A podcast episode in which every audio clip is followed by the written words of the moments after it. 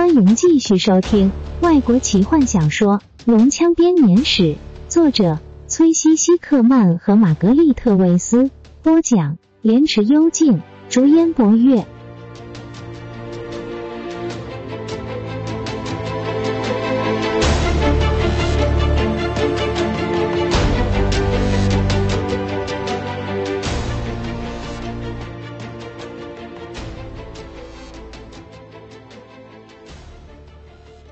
精灵的手掌射出一道红光，快速的将冰层溶解。不过一眨眼的时间，他已经可以将手伸进去握住长枪的残骸，但骑士的手仍紧紧握着他。吉尔塞纳斯用力拉扯，甚至试图将骑士的手指撬开，但他终究耐不住冰层的酷寒，颤抖着跳回地面。我拿他没辙，他说他抓的太紧了。把手指弄断，泰斯满心期待的建议。史东怒气冲冲的看了坎德人一眼。我不准你们亵渎这具遗体。他说。也许我们可以想点别的方法，我可以试试。没用的。吉尔塞纳斯眼看着骑士爬上悬崖，一边跟妹妹说道：“那长枪仿佛已经变成他手的一部分了。”我。他突然间沉默了。正当史东的手握住那残骸的同时，骑士的遗体似乎微动了一下，非常轻微的。他僵硬、冰冷的手指松了开来，把武器让给了史东。骑士吓得差点掉下来，他立刻把手放开，沿着巨龙冰封的翅膀爬了下来。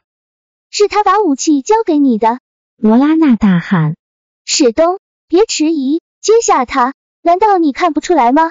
他要交给另外一个骑士。我不是个骑士，史东难过的说。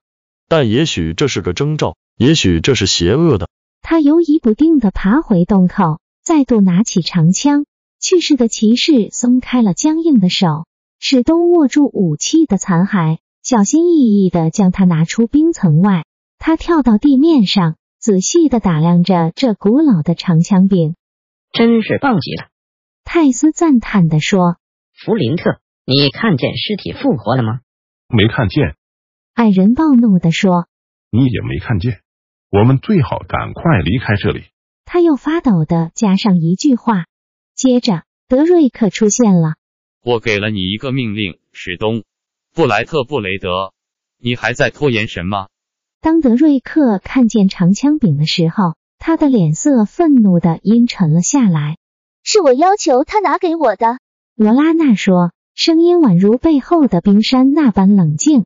他收下长枪柄，用背包里的斗篷小心的将它捆了起来。德瑞克愤怒的打量了他几眼，接着僵硬的鞠了个躬，转身离开。死去的骑士，活着的骑士，我不知道哪一种更糟糕。弗林特咕哝着，拖着泰斯跟在德瑞克身后。万一这是柄邪恶的武器怎么办？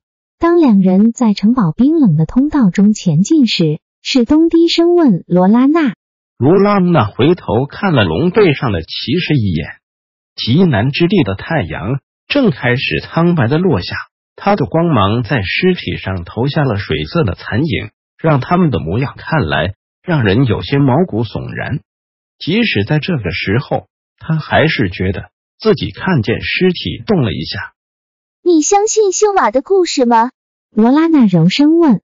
我也搞不懂该相信什么了。史东的声音中带有明显的哀伤。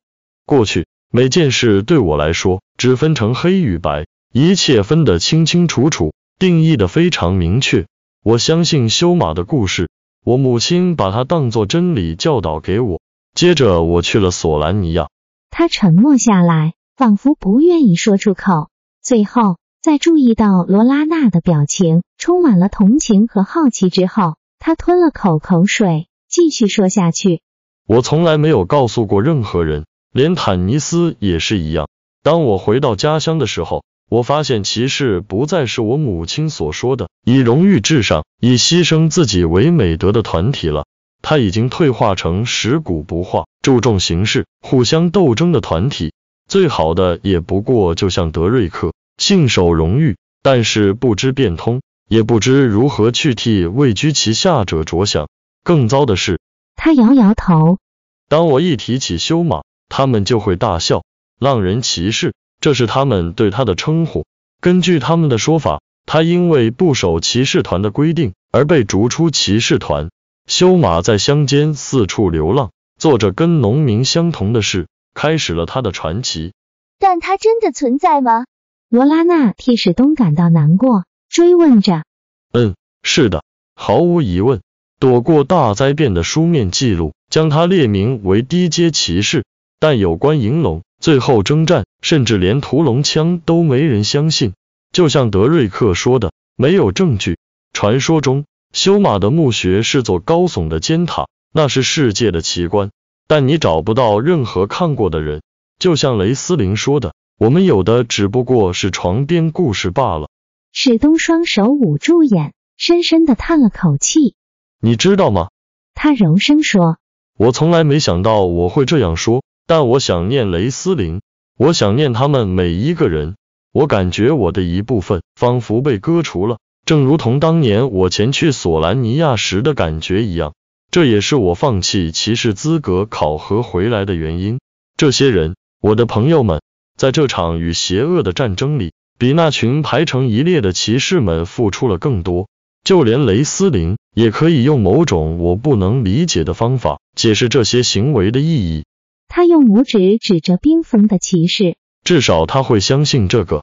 如果坦尼斯也在这里，史东再也说不下去了。是的，罗拉娜静静地说。如果坦尼斯也在这里，史东这才想起，他身上的忧伤远胜过自己，忍不住将罗拉娜拥入怀中。两个人静静的站了片刻，因为彼此而让心灵得到了慰藉。接着，德瑞克的声音锐利的穿透了这片刻宁静，提醒他们跟上众人的脚步。此刻，破碎的长枪握柄、龙珠以及坦尼斯的斩龙剑一同静静的沉睡在船舱的底层。在箱子的旁边是两位年轻骑士的尸体，他们为了保护其他人而壮烈的牺牲。大伙准备把他们运回家乡安葬。从冰河地带吹出来的强烈南风，让他们所搭乘的船顺利的扬帆北去，穿越西利安海。船长说：“如果一切顺利，他们两天之后就可以抵达圣奎斯特，那边就是南亚狗斯大陆。”船长告诉伊利斯坦，指着船前方：“我们会先看到它的最南端。”今天晚上我们就可以看到克里斯丁岛。只要风向顺利，我们很快便会抵达亚狗斯。南亚狗斯大陆最近有些奇怪的状况。舰长看着罗拉娜，虽然我最近没有去过那边，但谣传那里涌进了许多的精灵。精灵，罗拉娜满心娇怯的说着。她站到舰长的身旁。清晨的风将她的斗篷吹拂的啪嗒作响。我听说是逃离了他们的家园。舰长继续说：“是被龙人大军所赶走的。说不定他们正是我们的同胞。”罗拉娜紧紧的抓住站在他身边的哥哥吉尔塞纳斯，目不转睛的看着船舷，仿佛想凭着意志力让目的地早点出现。最有可能的是希瓦纳斯提精灵。吉尔塞纳斯说：“事实上，我还记得阿尔汉娜女士提过关于亚狗斯的计划。史东，你还记得吗？”不，骑士突然回答。他转身走到船的另一侧，靠在桅杆上，愣愣的看着染着晨曦的海面。罗拉娜注意到他从腰带间拿出一样东西，爱怜的把玩着。当阳光照耀到它时，闪起了一阵强烈的反光，接着。他将它收了回去，低下了头。罗拉娜本想走上前安慰他，却突然间停下了脚步。南方那头是哪来的奇怪云层？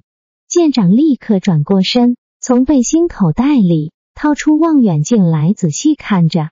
派一个人上了望台。他对大副大喊。一名水手立刻爬上了桅杆，一手拉住扬满的帆。一手握着望远镜朝南看去，你可以分辨出来吗？舰长对着天空大叫。不行，舰长。男子低头说：“如果那是云，肯定是种我从没见过的云。我要看。”泰索和夫主动的说。坎德人开始和水手一样熟练的爬上桅杆，上了瞭望台后，他和水手一起向南方观望。它看起来的确很像一朵云，非常巨大，白色，并且漂浮在水面上的天空。但它比天空中其他云的移动还要来得快，而且泰索和夫吃了一惊。借我看一下。他伸出手向水手要过了那只望远镜。水手心不甘情不愿的交给了他。泰斯望向望远镜，发出了咒骂声：“我该死！”他喃喃说着，放下了望远镜，心不在焉的将它收进裤袋中。正当他想顺着绳索溜回甲板的时候，水手抓住他的领口：“怎么了？”泰斯吓了一跳：“哦，这是你的吗？真抱歉。”泰斯若有所思的拍了拍望远镜。把它还给了水手，他伸手矫健的滑下绳索，轻轻巧巧的落在甲板上，气喘吁吁的跑向史东。那是一只龙，他喘息的说着。本集就为您播讲到这了，祝您愉快，期待您继续收听下一集。